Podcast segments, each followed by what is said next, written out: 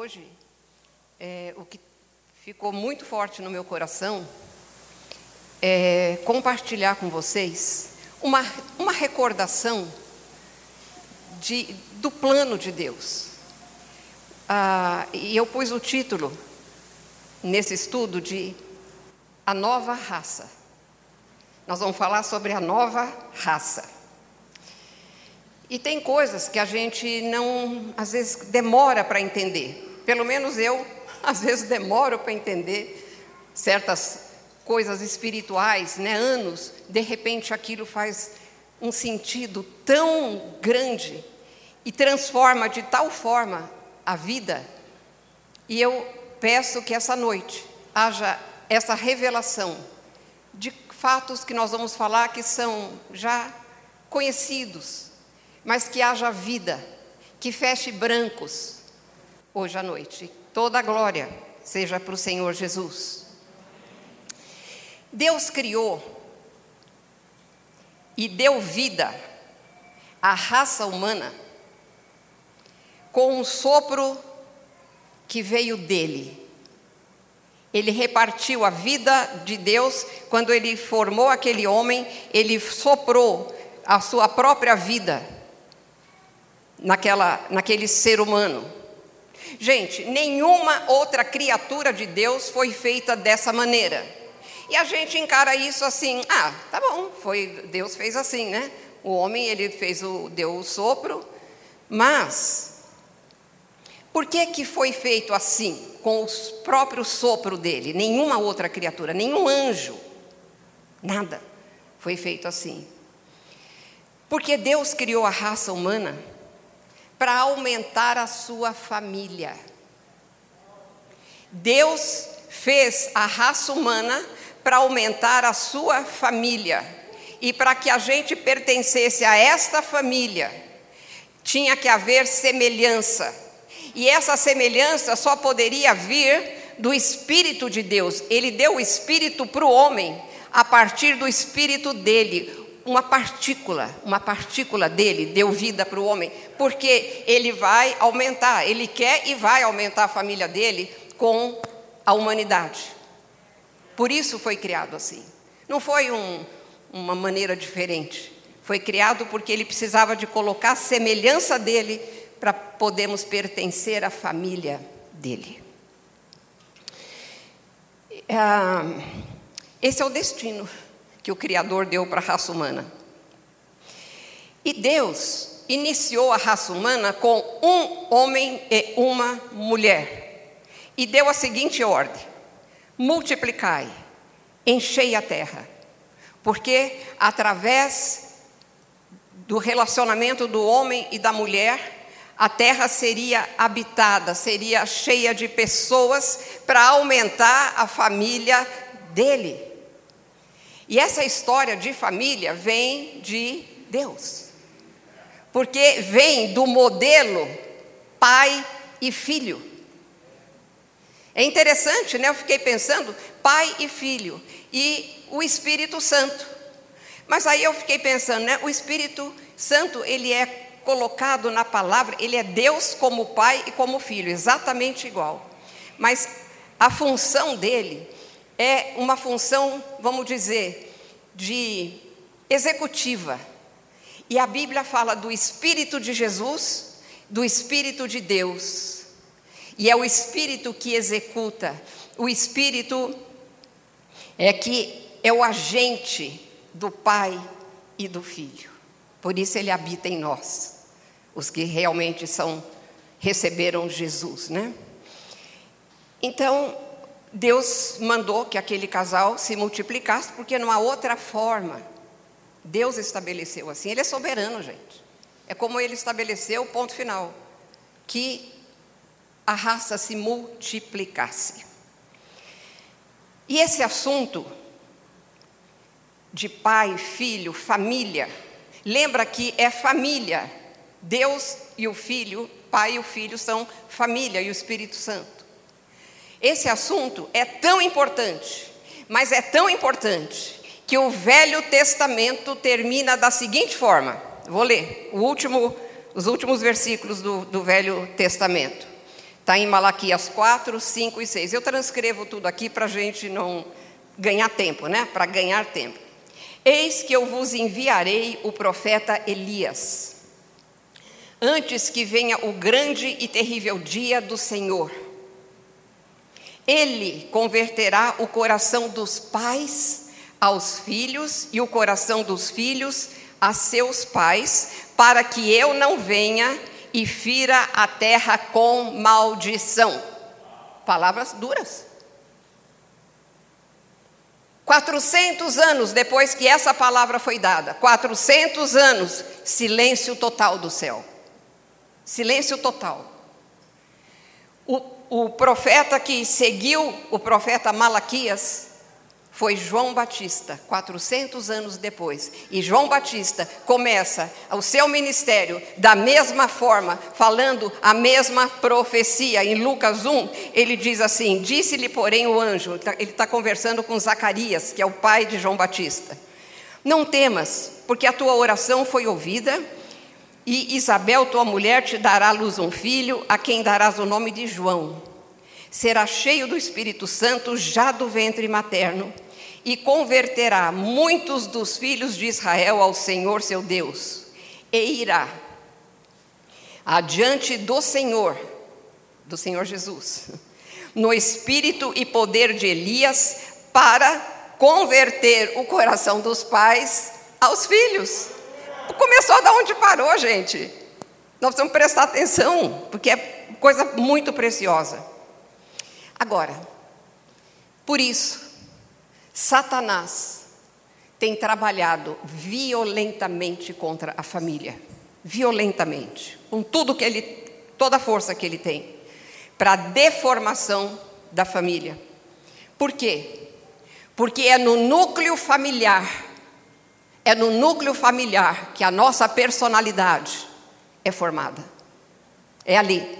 Seja bom ou seja ruim, é ali que a, a, a personalidade é formada, os nossos conceitos de vida são formados ali, e a capacidade moral, a capacidade relacional é formada no núcleo familiar.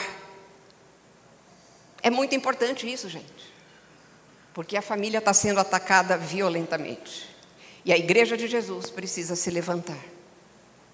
Precisa se levantar e olhar para a sua família entregar para Deus e começar a consertar a coisa aí. O que nos identifica como indivíduos, sabe, alguém olha para mim, convive comigo um pouquinho e fala assim, sabe, a Márcia é assim, assim, assim. Se convive com algum de vocês, ah, essa, essa, essa, essa identificação tem tudo a ver com nossos pais. Tem tudo a ver com a família que nós somos criados. Tem tudo a ver com o lugar, a maneira como nós somos criados. Nós somos o reflexo disso. A gente cresce, a gente enfrenta a vida, mas nos aconselhamentos, nos discipulados, quando os problemas aparecem, pode ir lá, está lá. Lá no passado. É lá. É lá. Eu fiz muito erro com os meus filhos. Mas graças a Deus eu consertei muitos. Né? Meu filho está aí, ele sabe. Porque tem que consertar, gente. Tem que ter a humildade de falar, está errado, eu fiz errado. Mas vamos lá. Então, o ataque frontal de Satanás é contra a paternidade. Eu estou falando do homem, pai. É contra a paternidade. Se a gente for olhar as estatísticas, eu ouvi uma estatística que eu nem acreditei. Que muito mais da metade dos brasileiros não tem o nome do seu pai na sua certidão. Não sei se é verdade. A pessoa que falou, ela é muito séria, mas é muita gente sem o nome do pai na sua certidão. Eu trabalhei um tempinho na AECA, lá com o Dani, que agora está junto com a igreja, E um dia era assim muito, muito, vamos dizer, livre a coisa lá, né? E a gente tem uma amiga promotora, muito amiga mesmo, ela falou: Dani, arruma isso, faz a ficha das crianças tal. E começamos a fazer as fichas. Mas a Carla, né, que é daqui também, gente, pegava o papel assim: como é que é o nome da sua mãe? Hum, nome da minha mãe? Ah, não sei. Mas é, é minha avó, eu moro com a minha avó. E do seu pai? Não sei. Gente, mas aqui, aqui na ECA, vocês podem ir lá, grande maioria, grande maioria de, de, de cortar o coração. Então, isso é, é um plano, gente. É um plano para desmoronar as famílias, para acabar com as famílias. Porque pai, o pai na família é a figura de Deus Pai na família dele. E a palavra pater, a palavra pater, que está traduzida por pai nas nossas Bíblias, ela não significa só aquele que gerou fisicamente.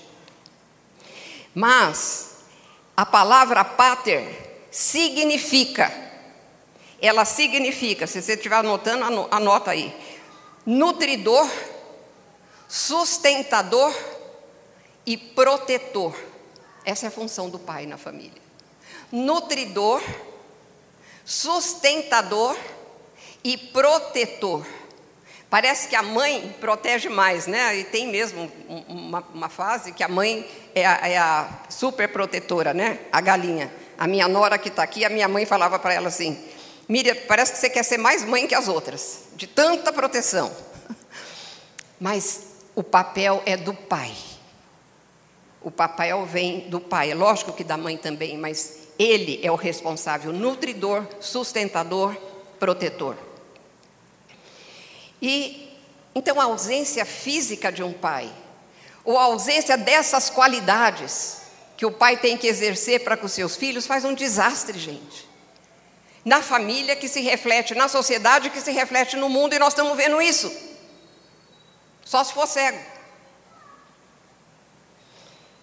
Então, como é que estão as famílias.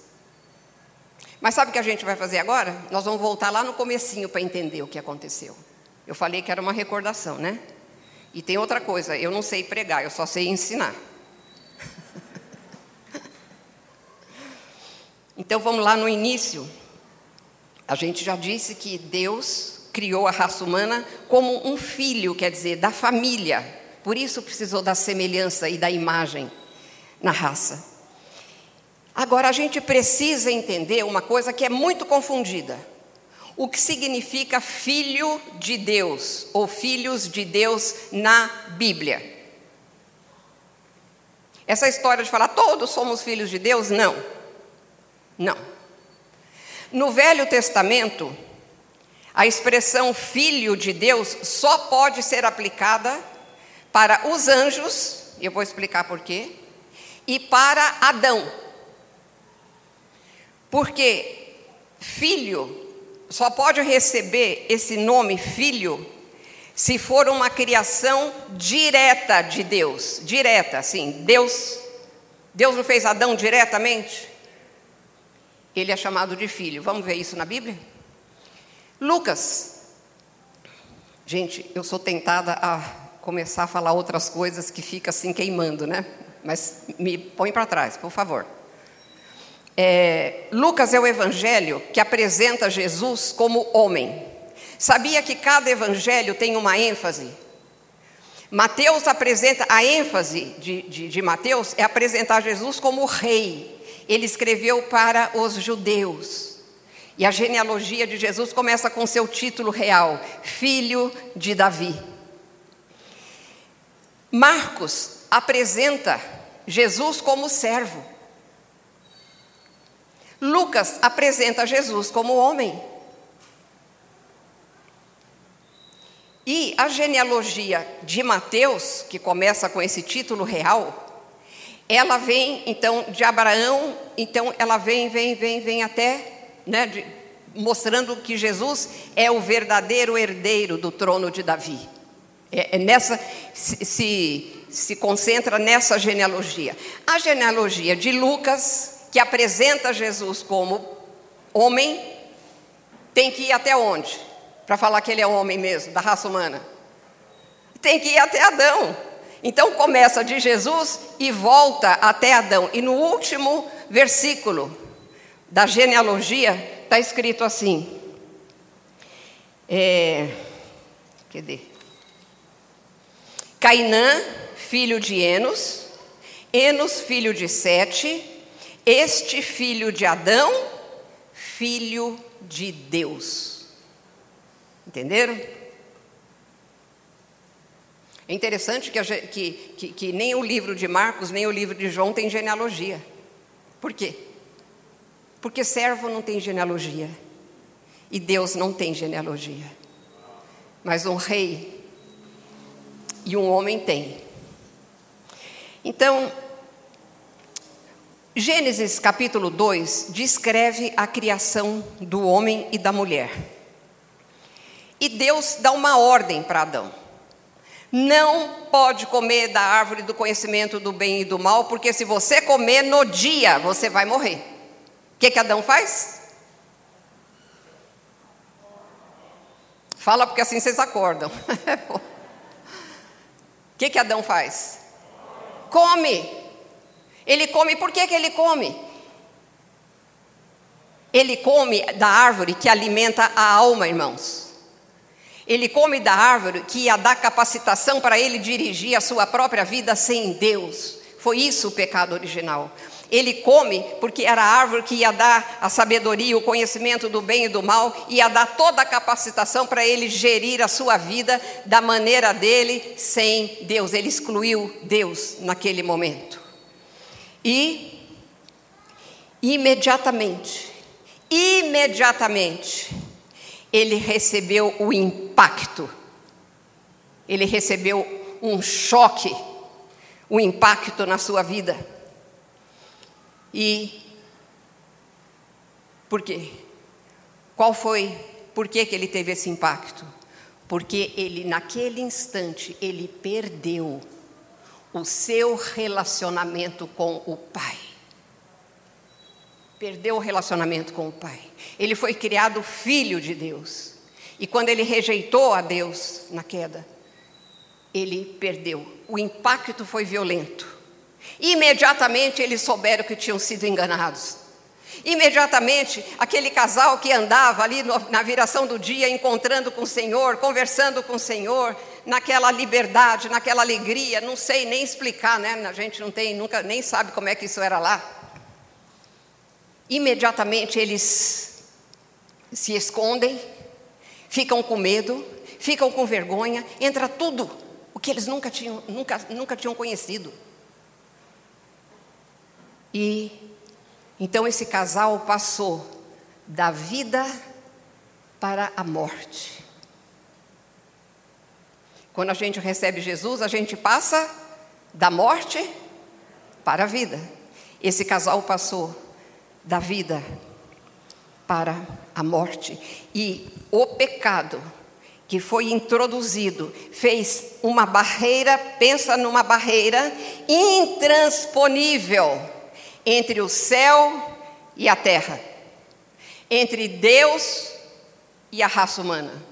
Intransponível, irremediável. Qual que foi a situação? O homem ficou aqui sem a vida de Deus, sem o menor a menor condição de, de, de, consertar aquele erro horrível que ele tinha feito. Não tinha mais, porque tudo que saísse dele não entra no céu porque estava contaminado pelo pecado.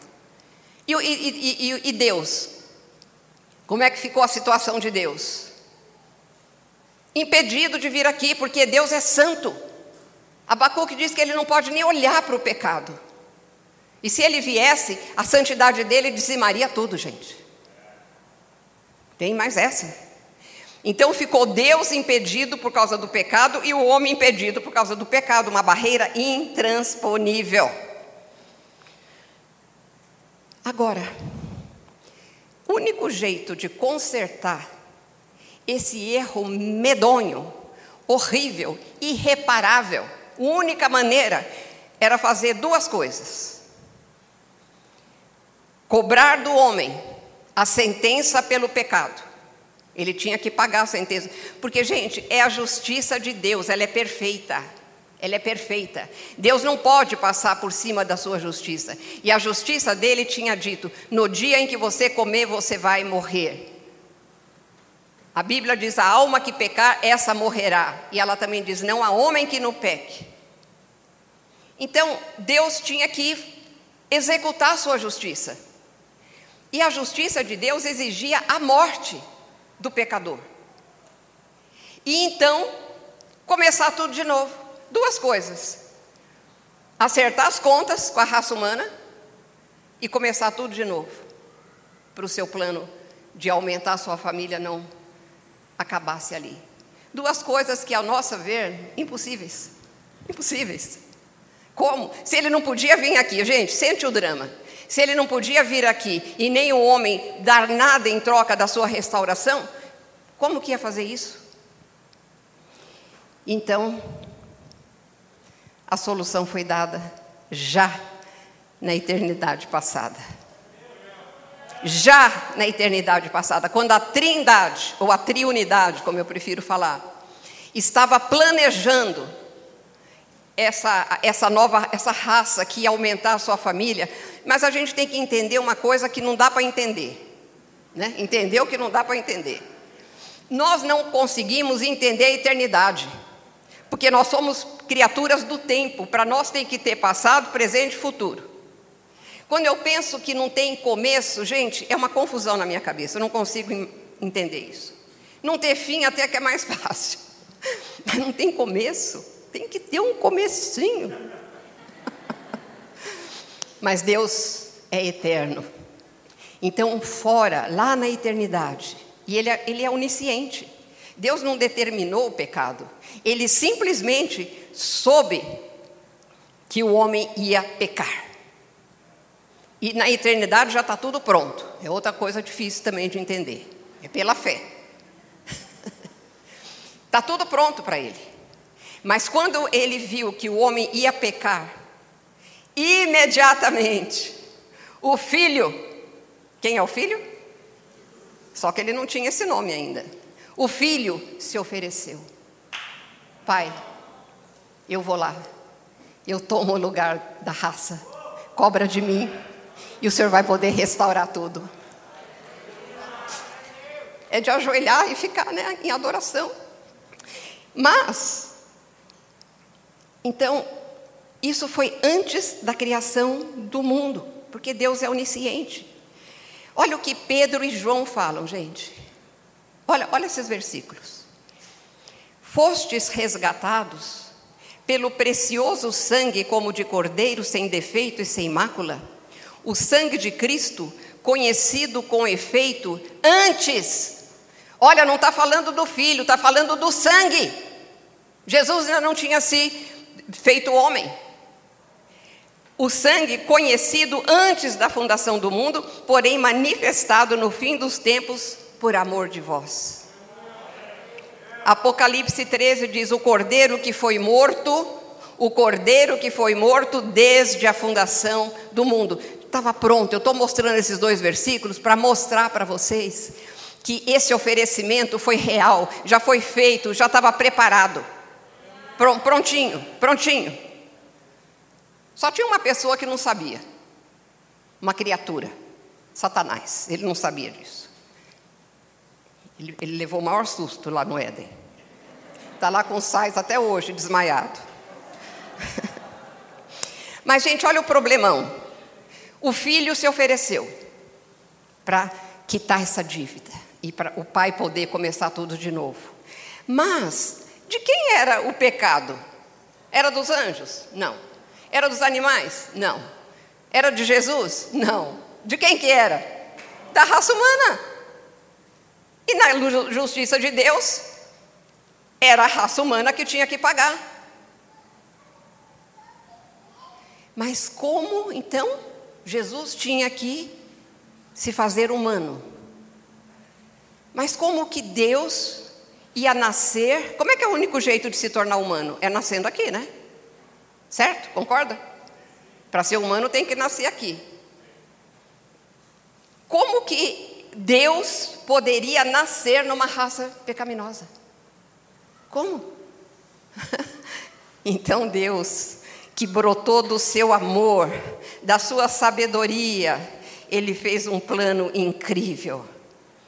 Um plano incrível. A virgem conceberá e dará à luz um filho, e lhe chamarás Emanuel, que significa Deus conosco. A barreira impedia, mas Emanuel, Deus aqui na terra conosco, porque a virgem ia conceber. Só, só, é, é, era a, a, a profecia de Gênesis 3,15 sendo cumprida. A semente da mulher. Porque Jesus não recebeu a semente do homem que, que dá continuidade àquela a, a maldição do pecado ser transmitida. A virgem conceberá. O Espírito Santo faz um corpo para Jesus. Maria recebe pela fé. Quando ela fala, cumpra-se, Maria, você vai ter um filho.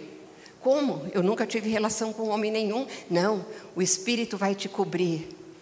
E o ente que vai nascer é filho de Deus. Ela, cumpra-se na sua serva.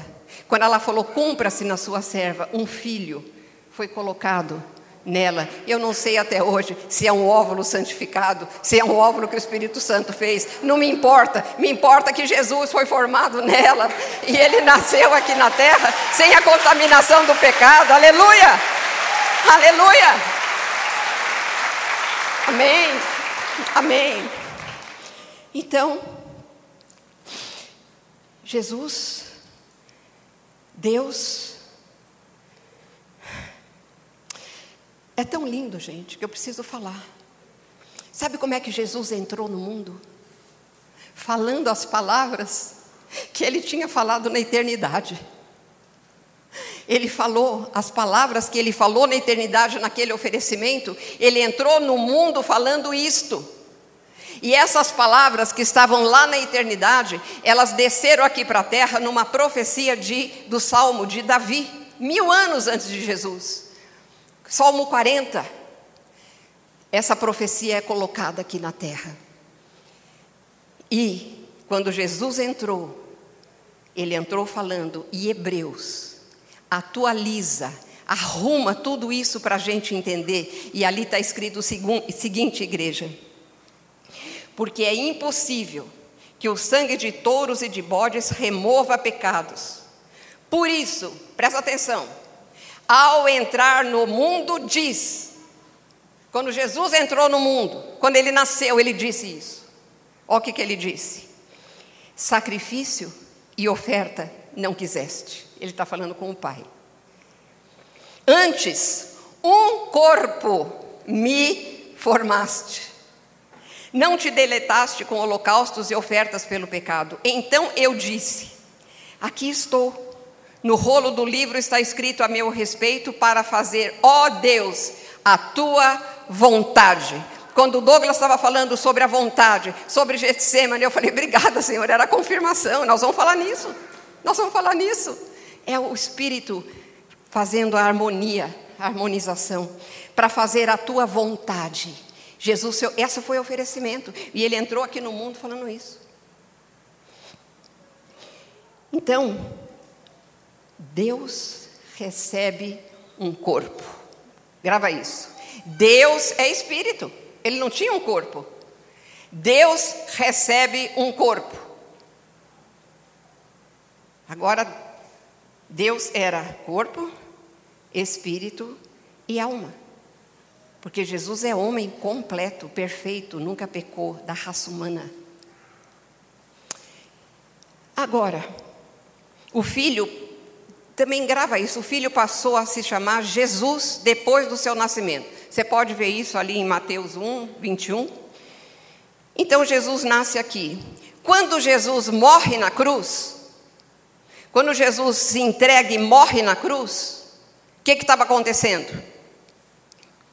Ele estava acertando a conta, impossível de se acertar. Ele estava pagando a dívida impossível de pagar. Ele estava dando a vida dele, a vida, o sangue. O sangue é o símbolo da vida na Bíblia. Ele estava dando o sangue dele no lugar de todo pecador. Eu vou informar uma coisa, igreja: ninguém hoje vai para o inferno por causa de pecado, porque Jesus solucionou tudo na cruz. As pessoas vão para o inferno porque eles não creem, não recebem a solução de Deus. E os seus pecados são perpetuados neles. Está resolvido, está resolvido. Bom, vou falar isso depois. então, então, na morte, Deus solucionou o a primeira condição. O homem pagou a dívida em Jesus. E na ressurreição, atente que isso é lindo, eu acho tudo lindo, né? Na ressurreição de Jesus, Deus inicia a nova raça. Porque a morte de Jesus deixou Deus livre para começar tudo de novo. Aleluia. Aleluia. Aleluia.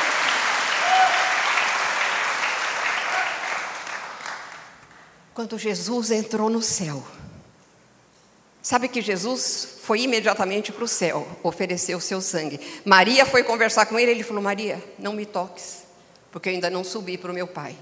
Vai avisar os meus irmãos. E depois de alguns dias, ele chega para Tomé e fala: Tomé, me toca, porque ele já tinha ido e já tinha voltado. Jesus entra no céu com o seu sangue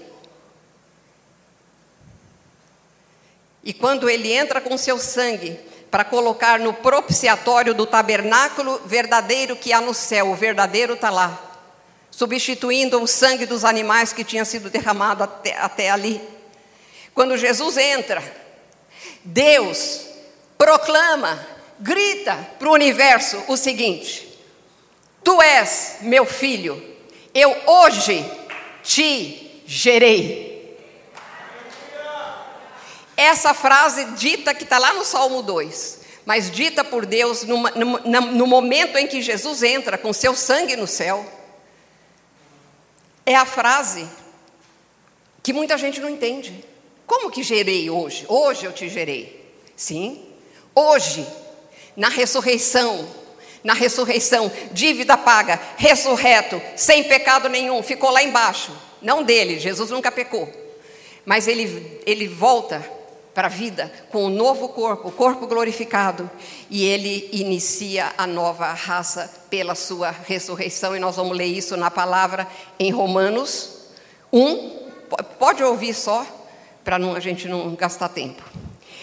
Este evangelho, Paulo está falando, diz respeito a seu filho, o qual, o filho de Deus, o qual, segundo a carne, está falando de Jesus, homem veio da descendência de Davi e foi designado filho de Deus com poder, segundo o Espírito de Santidade, pela ressurreição dos mortos.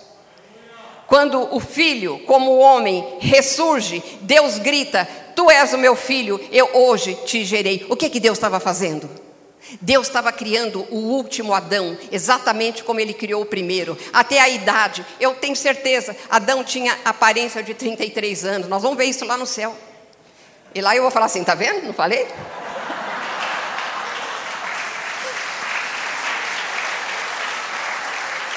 Você está entendendo? Deus começa tudo de novo da mesma forma. Só que agora esse Adão é um espírito vivificante. O primeiro era alma vivente. Vivente significa vive. Mas espírito vivificante, ele dá vida. Ele transmite vida. A nova raça foi criada pelo o último Adão inicia essa nova raça e ele dá, gera vida. Ele gera vida. Então, é, a segunda condição cumprida, Deus começou tudo de novo, foi na ressurreição. E como é que a raça humana entra nessa nova raça? Eu sei que todo mundo sabe, mas eu vou repetir, que eu sou que nem Paulo. Gosto de repetir. Para mim mesmo, viu, gente? Isso aqui é primeira para mim. A raça humana tem um corpo físico, concorda? Mas tem um espírito morto. O espírito está morto. Quando alguém crê em tudo isso que Jesus fez, crê no coração, e Deus sabe se é no coração ou se é na emoção. Tem muita conversão na emoção. Se é no coração, tem transformação. Mas vamos voltar. A, a, quando alguém recebe Jesus de verdade no seu coração e confessa o que está no seu coração, sabe o que, que Deus faz? Literalmente, Ele, ele sopra um novo espírito, exatamente como Ele sempre cria. Sopra de novo o espírito no espírito do homem. Isso é o novo nascimento que acontece já na nova raça. A pessoa nasce de novo na nova raça que Jesus iniciou, o último Adão. E ela pertence agora a essa nova raça. E é, ela pode ser chamada de filho. Antes não era. Mas agora, por que, que pode ser chamada de filho? Deixa eu ver se vocês prestaram atenção. Porque foi uma criação direta. Cada um é individual. É direto, é direto. E tá, aqui está escrito uma coisa que eu quero até que vocês corrijam aí na sua Bíblia. E eu sou pretensiosa, né? É, fala assim: se alguém está em Cristo, é nova a sua, a sua Bíblia e todas elas, ainda eu chequei isso, está escrito, é nova, lembra? Criatura, mas a palavra não é criatura. E eu fui lá na versão, eu tenho uma versão antiga, rara, que chama Tradução Brasileira, que eu consegui a duras penas, há muitos anos. A tradução brasileira eu gosto. Onde é Jeová é Jeová, onde é Senhor é Senhor, e ela fala, eu vou ler na tradução brasileira: se alguém está em Cristo, é nova criação. Passou o que era velho, e eis que se fez novo. A palavra não é criatura, é criação no original, pode checar.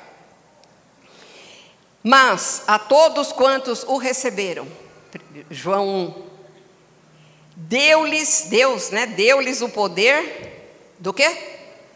De serem feitos filhos de Deus, porque é uma criação direta. Então, gente, Deus começa tudo de novo, a nova raça iniciada pelo último Adão. Mas eu vou fazer uma pergunta. Cadê a última Eva? Cadê a última Eva? Adão sentiu falta da última Eva. E garanto que Jesus também. Cadê a última Eva? Olha como a Eva foi criada. Mas para o homem, ele estava dando nome para os animais, né? Não se achava uma auxiliadora que lhe fosse semelhante. Presta atenção nessa palavra semelhante a ele. Então o Senhor Deus fez cair um pesado sono sobre o homem, este adormeceu, tirou-lhe uma das costelas, fechou o lugar com carne. E da costela que havia tirado do homem, o Senhor Deus formou uma mulher e a levou até ele. O Senhor Deus formou uma mulher e a levou até ele. ah, mas meu Deus do céu. Deus formou Eva e levou para Adão. E agora nós vamos perceber uma coisa tremenda aqui. O filho não possuía um corpo. O homem, o ser humano, não tinha o espírito vivo. O que, que Deus faz? Ele dá um corpo para o filho, um espírito vivo para a nova Eva e atrás para o filho. Eu vou ler isso. Ninguém pode vir a mim se o Pai que me enviou não o trouxer. A igreja é a Eva, é a noiva, é a noiva de Cristo sendo formada. Amém, amém. Como Deus levou Eva para Adão, Ele leva cada um que vai compondo a noiva de Cristo, o corpo de Cristo, Ele leva para Jesus. Gente, a posição da igreja não é brincadeira. E às vezes a gente está brincando com essa vida. Não é brincadeira. O plano maravilhoso de Deus. Então, o casamento ainda não foi consumado. Vocês sabem que vai ser consumado lá no fim, né? Depois da, da tribulação. Por quê? Por quê? Porque o noivo é perfeito, mas a noiva não. Certo? O noivo é perfeito, é completo, a noiva não. E o que está acontecendo depois que a noiva recebe, cada um que forma a noiva, né, individual, recebe o Espírito Santo que vem habitar, e dali ele vai fazer um processo de embelezamento dessa noiva, de limpeza nessa noiva, de arrumação nessa noiva. E é o que está acontecendo na nossa vida. Eu recebi Jesus no meu espírito, meu espírito é habitado pelo Espírito de Deus, mas a minha alma ainda é inimiga de Deus. A minha alma ainda quer, está lá naquele, no lugar lá que Adão queria. Ele comeu daquela árvore para se fortalecer e dirigir a sua vida. A nossa alma quer continuar se fortalecendo da árvore da, da, do conhecimento do bem e do mal para continuar dirigindo a sua vida. E essa é a grande luta que também foi falado aqui. A grande luta da vida cristã. O espírito milita contra a carne e a carne contra o espírito. O que é carne? Sabe que o que é carne na Bíblia não é só nosso corpo físico. Carne na Bíblia é aquela cumplicidade maligna nosso, do nosso corpo com a nossa alma. Nas áreas que ela não foi regenerada. A nossa alma precisa ser diariamente salva, regenerada, irmãos. Diariamente. Porque a gente quer continuar no comando, quer continuar no comando. A vontade de Deus fica lá. Então, a gente eu vou ler uma exortação que Deus faz para a igreja que confirma mais ainda o negócio da Eva, é muito lindo. Lá em 2 Coríntios, no, no capítulo 11, os versos 2 e 3, presta bem atenção. Tenho zelo por vocês, Paulo falando, com um zelo que vem de Deus, pois eu preparei vocês para apresentá-los como virgem pura Há um só esposo, que é Cristo. Temo que, assim como a serpente com a sua astúcia enganou Eva, assim também a mente de vocês seja corrompida e se afaste da simplicidade e pureza devidas a Cristo. Nós corremos o risco. Estamos salvos, o Espírito habita, mas Paulo falou: Eu tenho medo que Satanás engane vocês como enganou Eva. E não é difícil. Eu estou falando tudo isso, irmãos, porque a gente precisa estar nesse processo.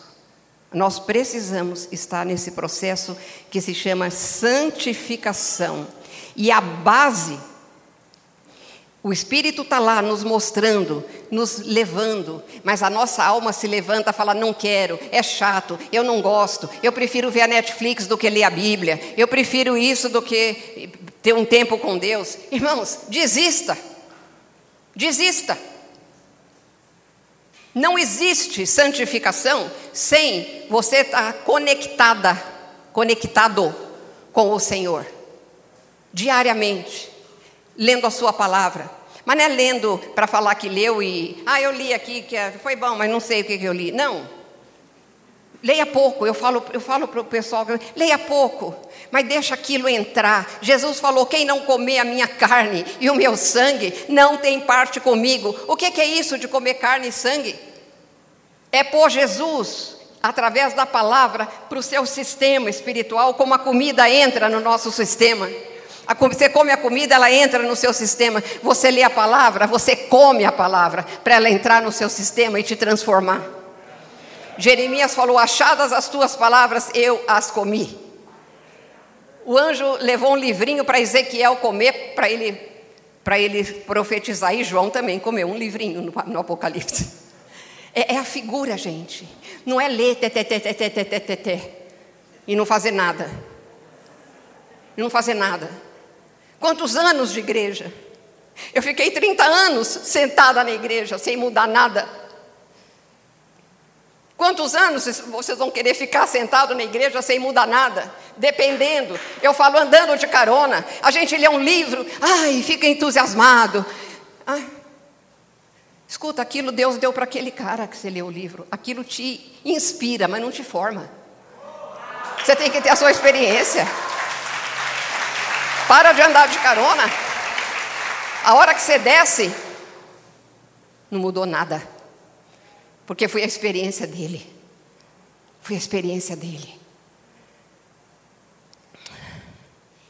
Precisamos mudar de vida, irmãos. Santificação não é obtida seguindo regras, leis, listas. Aliás, a, a, a definição de lei que eu mais gosto, lei para nós, não é para é ter lei, né? É o Espírito que faz. Lei é você fazer a vontade de Deus contra a sua vontade. Lei é você fazer a vontade de Deus contra a sua vontade, sem transformação. Quando você é transformado, é isso que acontece, a vontade dele se torna boa, agradável, perfeita. Você quer fazer. Quando ele arranca o que é pecaminoso da sua vida, você toma horror.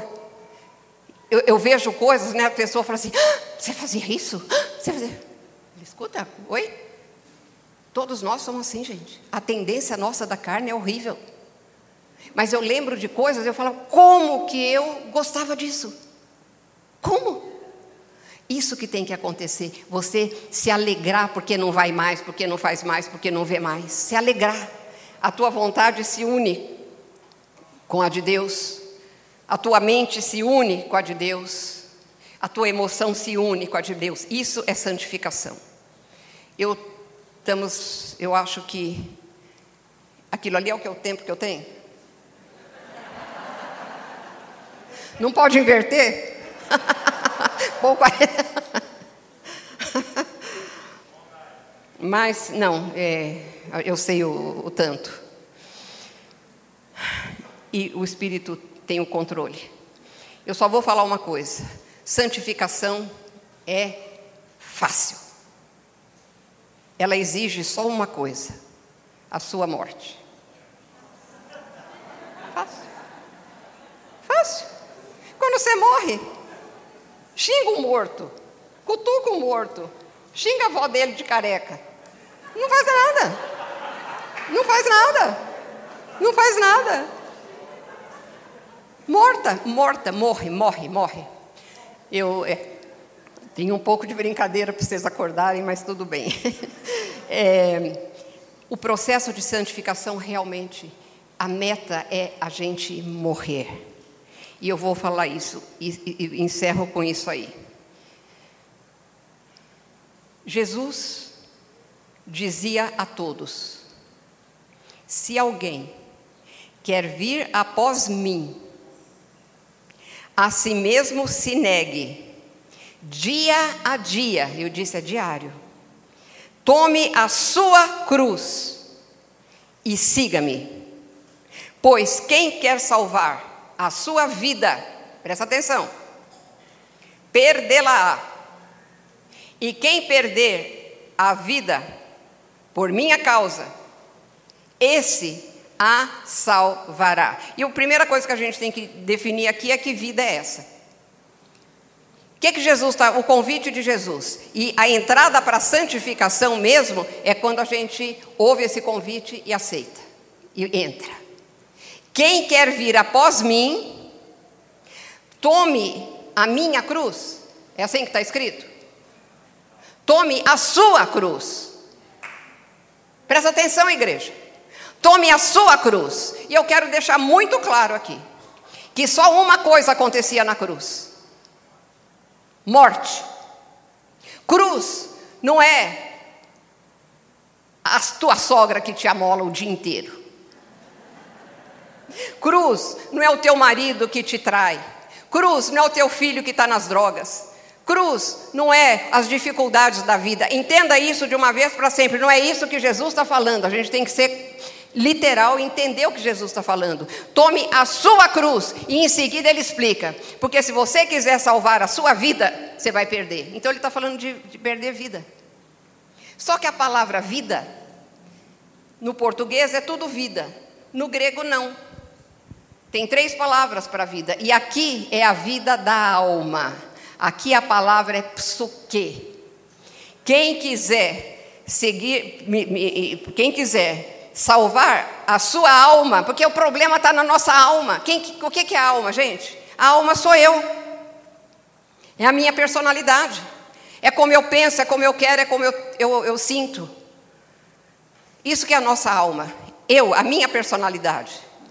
E é essa que está sendo salva. Eu gosto de usar essa expressão porque ela é bíblica, não dá tempo de eu mostrar agora, mas ela é bíblica, a salvação da alma. A cada dia. Então, ele, Jesus está falando: quem quiser salvar a sua alma, vai perder. Quer dizer, a minha alma eu não mudo, vou continuar comendo dessa árvore, vou dirigir a minha vida, eu que sei, eu que saio. Vai perder. Vai perder. Agora, quem perder, vai salvar. Porque agora, igreja, não é mais o que eu penso, não é mais o que eu sinto, não é mais o que eu quero. É o que Deus pensa, é o que Deus sente e é o que Deus quer. Quando a gente começar, mas você pensa que é assim, pum, amanhã ah, vou, vou tomar essa resolução agora, vou fazer, Senhor, agora só. Não, é um processo. Você vai ter luta. Quando Deus falar para você fazer uma coisa, para você deixar uma coisa, para você deixar o pecado, para você deixar a sua maneira é, egoísta, soberba de ser manipuladora, controladora. São pecados que o Espírito vai mostrando, irmãos, e a gente não quer nem ver. A primeira vez que o Espírito Santo, quando eu estava entrando, que ele falou assim: Márcia, você é invejosa. Eu já contei isso aqui. Eu, eu, eu quase olhei para trás e falei: Você está falando com o vizinho, tenho certeza, não é comigo. Mas quando você enfrenta, fala: Sou. Ele arranca. Aí vem mais um processo. Esse processo, igreja, não desista. Se você está lutando com um pecado, com um hábito, com alguma coisa que você sabe pela palavra que você tem que deixar, vai para os pés de Jesus e fala: arranca, Senhor. Toda manhã eu faço essa oração, irmãos. Arranca tudo que não é teu, tudo que não te agrada, arranca, doa o que doer. E eu sou um osso duro de roer, meninos. O Espírito Santo tem muito trabalho comigo, muito trabalho. Mas Ele vai me quebrando, Ele vai me quebrando, Ele vai me quebrando, e glória a Deus. A gente quer se sair das crises, mas é lá que você vê quem você é. Só na crise que você sabe quem você é. Quando pisam no teu calo, o que, que sai lá de dentro? E nós precisamos de nos entregar em obediência da fé ao que a palavra fala. Amém? Amém? Olha que vocês estão falando amém. Então, não existe santificação sem cruz, irmãos. No sentido que a gente acabou de entender, a nossa cruz. E, numa outra oportunidade, eu vou falar como a gente vai para a cruz. Porque Jesus deixou o exemplo e o caminho. Então, sabe, começa a se examinar.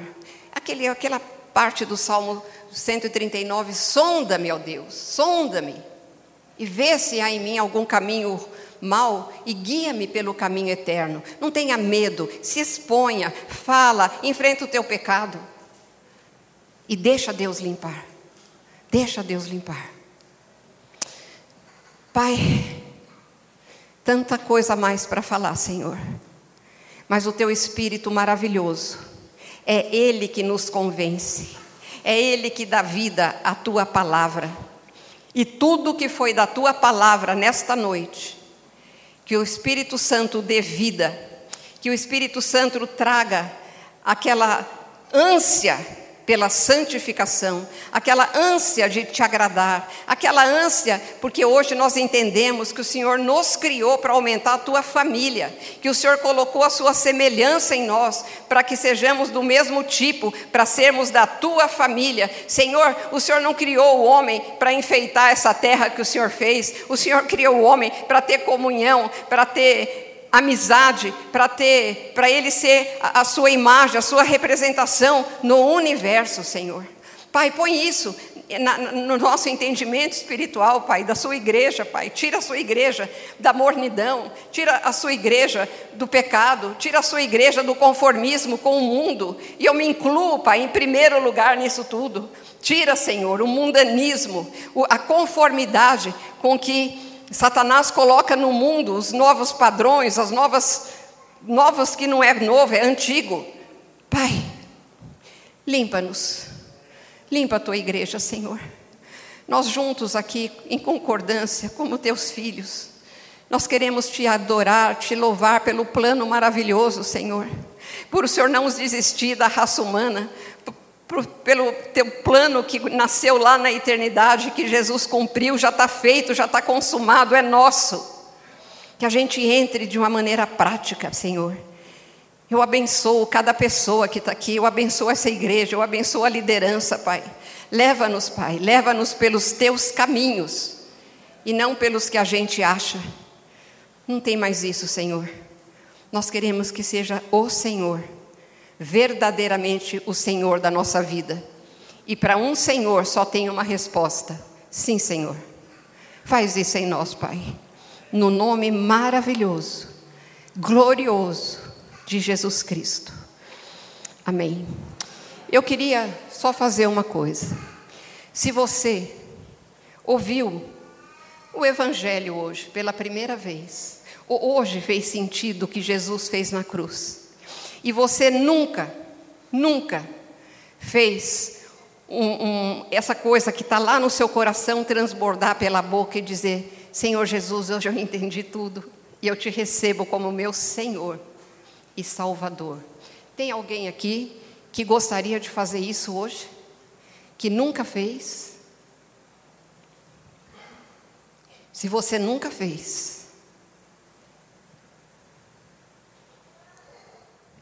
pode falar, pode fazer, mas se não tem ninguém, glória a Deus, glória a Deus, porque filhos de Deus ouviram a palavra de Deus. Amém?